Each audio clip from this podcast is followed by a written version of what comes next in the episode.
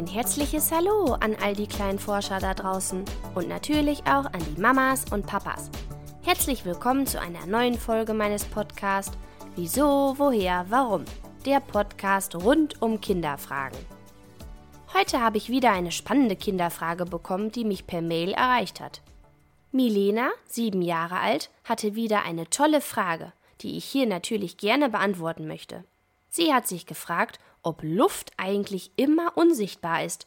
Oder können wir Menschen manchmal Luft sichtbar machen? Wie ist es denn mit den Tieren? Können die Luft sehen? All das und vieles mehr erfährst du heute. Hast du Luft schon einmal gesehen? Schließlich ist Luft doch immer um uns herum, egal wo wir sind, egal was wir machen. Die Luft ist immer in unserer Umgebung, und trotzdem können wir sie nicht sehen? Seltsam. Aber warum ist das eigentlich so? Dafür schauen wir uns doch mal an, was Luft eigentlich genau ist.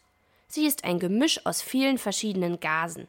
Die Gase sind übrigens auch alle unsichtbar, wie du dir vermutlich schon gedacht hast. Luft besteht aus vielen winzig kleinen Teilchen, die man Moleküle nennt.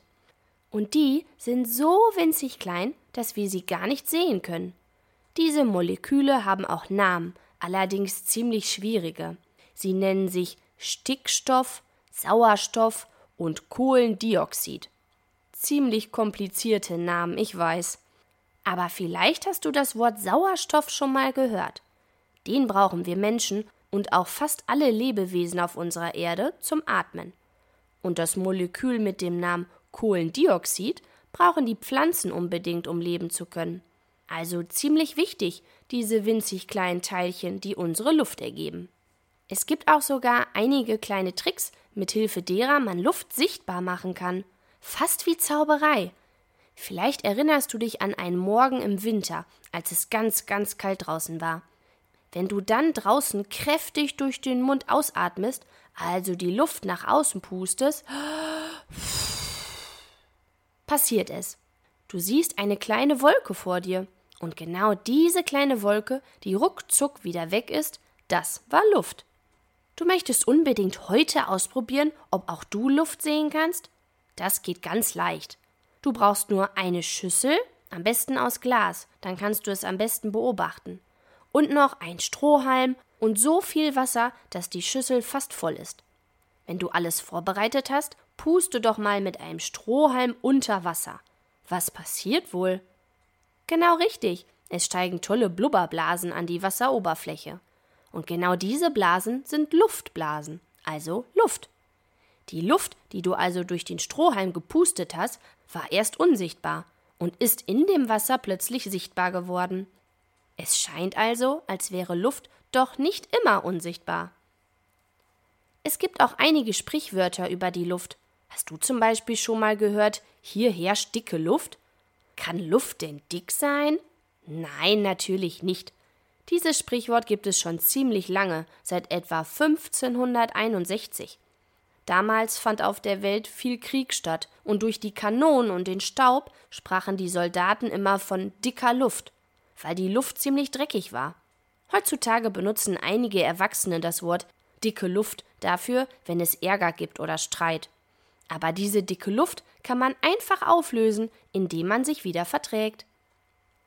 Vielleicht hast du schon mal das Sprichwort die Luft ist rein gehört. Das kommt häufiger bei Polizeieinsätzen zum Gebrauch. Dieses Sprichwort wurde ungefähr im 19. Jahrhundert erfunden. Man vermutet, dass es aus der Gaunersprache stammt. Schon wieder so ein komisches Wort. Gauner. Was ist das denn? Ein Gauner hat man vor allem früher ein Schwindler oder ein Dieb genannt. Also jemanden, der ziemlich viel Quatsch gemacht hat, wie zum Beispiel Sachen geklaut. Und wenn diese Gauner früher gemeinsam unterwegs waren und die Luft ist rein zu ihrem Kollegen gesagt haben, meinten sie, dass niemand da ist, der sie beobachten kann. Denn schließlich wollten die Gauner am liebsten nicht dabei erwischt werden. Die Luft ist rein bedeutet also auch heute noch, dass keine Gefahr besteht, beziehungsweise der Weg frei ist. Können denn die Tiere Luft sehen? Vermutlich hast du schon mal davon gehört, dass einige Tiere besonders gute Augen haben und häufig Dinge erkennen können, die wir noch nicht mal erahnen, wie zum Beispiel der Wanderfalke. Dieser kann eine Taube aus acht Kilometern Entfernung erkennen. Vielleicht fragst du bei der nächsten Autofahrt oder Fahrradtour Mama und Papa, wie viel acht Kilometer sind. Du wirst staunen, wie weit das ist. Aber auch alltägliche Tiere, die auch du bestimmt schon häufig um dich hattest, können Spannendes mit ihren Augen, so wie die Stubenfliege. Sie hat den sogenannten Zeitlupenblick, kann also tatsächlich etwas auf sich zukommen sehen, bevor es sie erreicht. Wie in Zeitlupe. Das liegt vor allem daran, dass wir Menschen nur knapp 18 Bilder pro Sekunde sehen und wahrnehmen können, was auch schon sehr viel ist, denn eine Sekunde ist ja sehr kurz. Fliegen schaffen allerdings in der kurzen Zeit bis zu 250 Bilder. So können sie auch die schnellsten Bewegungen als ganz langsam wahrnehmen und schnell genug reagieren. Wahnsinn! Ob die Fliegen oder Wanderfalken denn Luft sehen können, wenn sie so gute Augen haben? Nein, leider geht es ihnen ähnlich wie uns. Vielleicht wissen sie, dass der Qualm aus dem Schornstein unserer Häuser Luft ist aber das kann man nicht sicher sagen. Die Luft, die immer um uns herum ist, können jedenfalls auch die Tiere leider nicht sehen. Ziemlich spannend mit der Luft. Obwohl sie also meistens unsichtbar ist, ist sie einfach immer da. Gott sei Dank, denn ohne die Luft wäre ein Leben unmöglich.